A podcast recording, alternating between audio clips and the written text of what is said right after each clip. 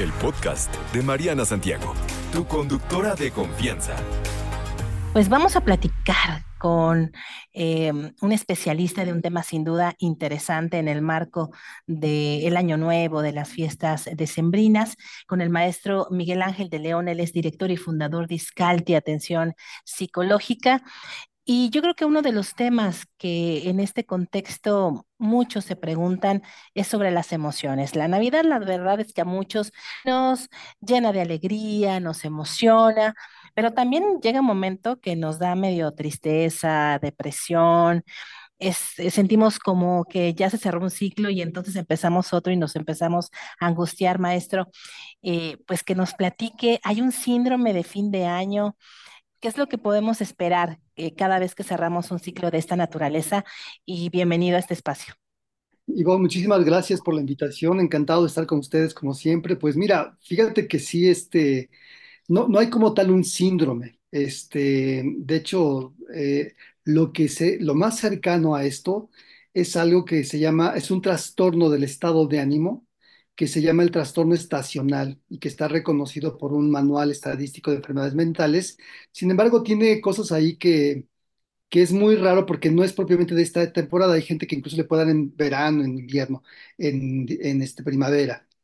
Pero te quisiera hablar un poco de algunos temas de aspectos psicológicos que sí pueden contribuir a que esta temporada de diciembre, para muchas personas, te voy a hablar de seis, seis factores muy importantes que tenemos que estar muy atentos porque sí podrían causarnos como una tristeza o depresión.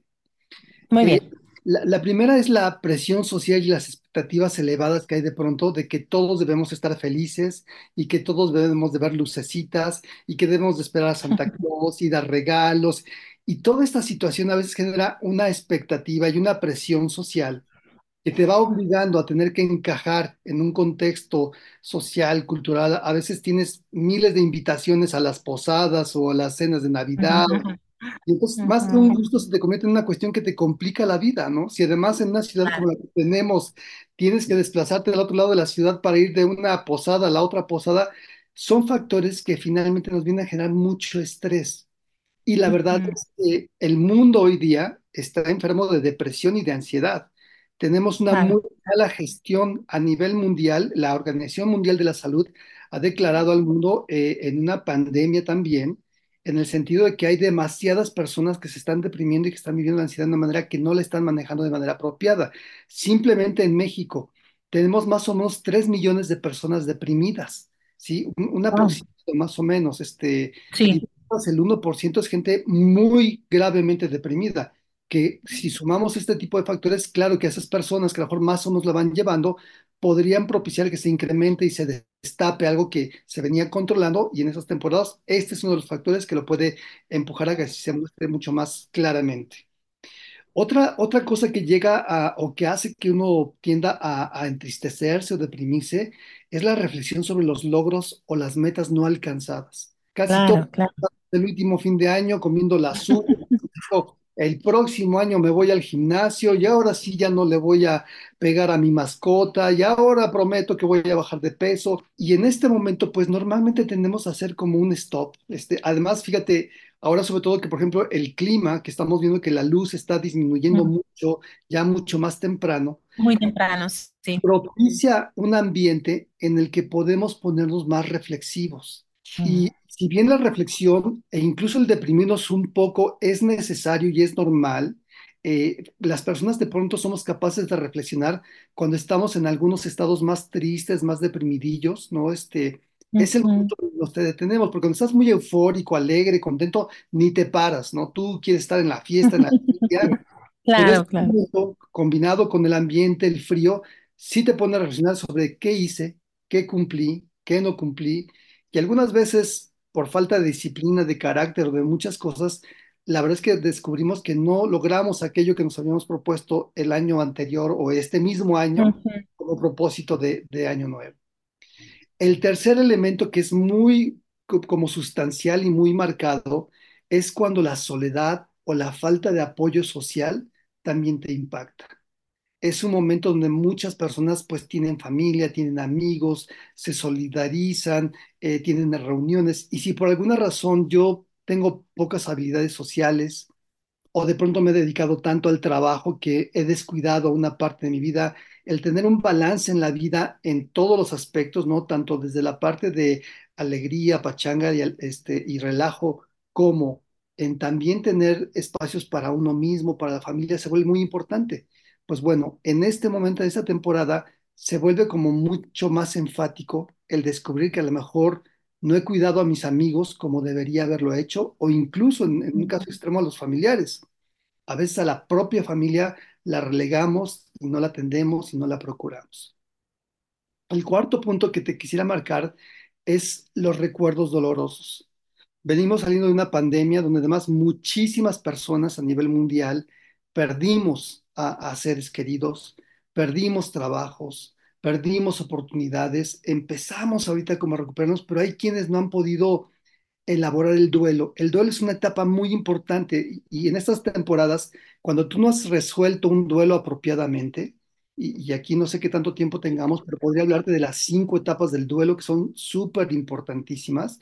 Cuando una persona no ha resuelto adecuadamente su duelo, va a tender a atorarse, va a tener recuerdos ahí que no le permiten aceptar que hubo ya algo que se perdió y que ya no se tiene eh, enfrente y que que pasar por este proceso. Fíjate, son, son cinco fases. La primera es cuando tienes una pérdida, siempre, siempre vas a tener como una tendencia a negar la pérdida. Eh, de manera natural todos lo hacemos. El primer mecanismo de defensa psicológico que todo ser humano tiene es, no, no es cierto, Es no puede. negar. Sí, sí, claro. El segundo mecanismo de defensa que, que te puede llegar después de una pérdida es la ira. Te puede dar mucho coraje de algo que tú perdiste y que dices, ¿por qué a mí? ¿Y por qué no a los malvados que andan en la calle y que asaltan y que son bien malos? ¿Y por qué a mí, que yo soy buena gente, que no le hago mala daño, daño a nadie? El tercer elemento puede ser la depresión.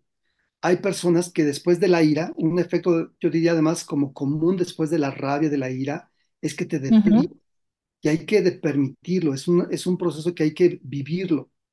El siguiente paso es la eh, negociación, donde a veces ya después de la furia, de la depresión, empieza a decir, bueno, a lo mejor si fue un ser querido que, que apreciabas mucho y que había estado enfermo por mucho tiempo, pues quizá ya estaba sufriendo mucho, tal vez fue lo Claro. mejor, ya, y entonces empieza a hacer como una negociación ahí con Dios, con la vida, con lo que tú creas, y empiezas Sí, a preparar el siguiente paso que finalmente sería la aceptación.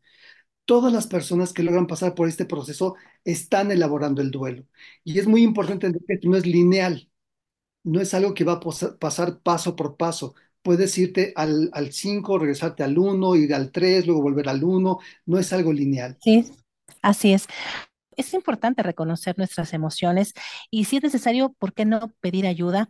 Eh, de verdad, eh, se los agradeceríamos muchísimo poder compartir con ustedes estos momentos o también tus agradecimientos. Yo creo que es importante cada vez que cerramos un ciclo poder agradecer lo que tenemos, lo que la vida nos ha dado, el cómo nos sentimos y yo creo que es parte también de ir cerrando ciclos, pero ya nos los dirá eh, nuestro especialista del día de hoy, el maestro Miguel Ángel de León, él es director y fundador de Iscalti Atención Psicológica, con quien estamos conversando muy, muy, muy interesante. Ya decía eh, acerca de ese sín- síndrome de la Navidad, que pues en realidad no es algo que esté en un protocolo, ¿verdad?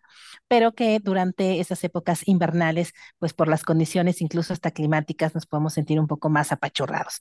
Pero ¿qué pasa también con esta llamada depresión blanca, que también es, entiendo que maestro no está en un manual, pero que finalmente la gente dice, híjole, qué flojera festejar, qué flojera salir a la posada, cruzar la ciudad, prefiero quedarme en mi casa y, no celebrar. Entonces, ¿qué pasa con estas emociones?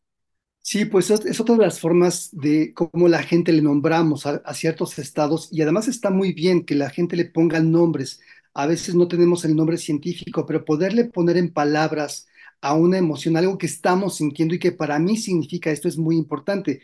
Y muchas personas pueden llamarle depresión blanca justo a este periodo en donde no quiero ver alegría porque además me recuerda cuando se murió mi abuelito, además me recuerda Claro, donde se puso borracho mi papá, tiró el árbol de Navidad y entonces, lejos de, de- de vivir estas experiencias como algo ameno, divertido, a veces es el recordatorio de, de situaciones muy críticas y muy, muy tristes. Em, la gente tiene que estar muy, quisiera darte como algunos puntos importantes a observar si estás cursando depresión estacional o depresión blanca. La gente puede tener cambios de sueño y en la energía.